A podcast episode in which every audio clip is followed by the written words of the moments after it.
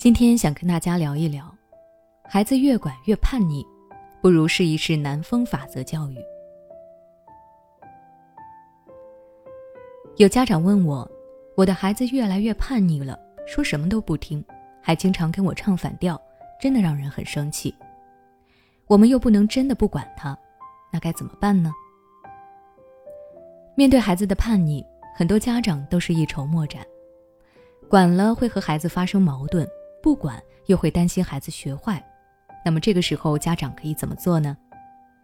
这里我要跟你分享一个实用的心理学法则，那就是南风法则，也称为温暖效应。北风和南风较劲，想比一比，看谁的威力大，能够把行人身上的大衣脱掉。北风寒冷刺骨，猛然的对行人侵袭，结果行人把衣服裹得更紧了。而南风徐徐吹动，让人如沐春风，也让人主动地脱掉了大衣。故事中的南风最后能够赢，是因为他顺应了人的内在需要。从心理学的角度来看，孩子还处于心理生理成长发育的重要阶段，他会有自己的想法和主张。这个时候的孩子难免会跟自己亲近的家长较劲，希望自己做主。而面对孩子的叛逆，家长如果硬是要去管教他，就像北风一样，会起反效果，只会让孩子更加的不服。这个时候，家长可以使用南风式的教育，用温和的手段让孩子自己褪下他坚硬的外壳。家长们可以如何利用南风法则呢？下面我就来具体说一说。第一，多鼓励，少批评。很多家长会对孩子感到恨铁不成钢，希望孩子能够成长进步，但是又不知道该用什么样的方式，有时候就会使用棍棒式教育，想让孩子在挫折教育中成长。但是如果你过分的批评孩子，只会让孩子感到压力，甚至开始反驳你，不相信你。这个时候，你就可以使用南风法则，多去鼓励孩子，让孩子感受到你的关爱，他会主动的去做事的。你的鼓励不仅能够减少孩子跟你唱反调的次数，还能够拉近你和孩子之间的亲子关系。第二，多宽容，少责罚。现在你不妨可以回想一下，在孩子犯错的时候，你的第一反应是什么呢？是责备、批评孩子，还是会去原谅他呢？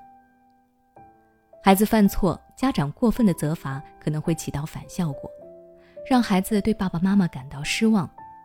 原本对于自己过错的歉疚，可能会变为对家长的不耐烦。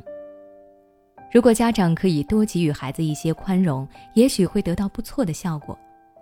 就像是南风法则一样，让孩子感受到家长的温暖，减少对父母的抗拒心理，并且正确的面对自己的过错。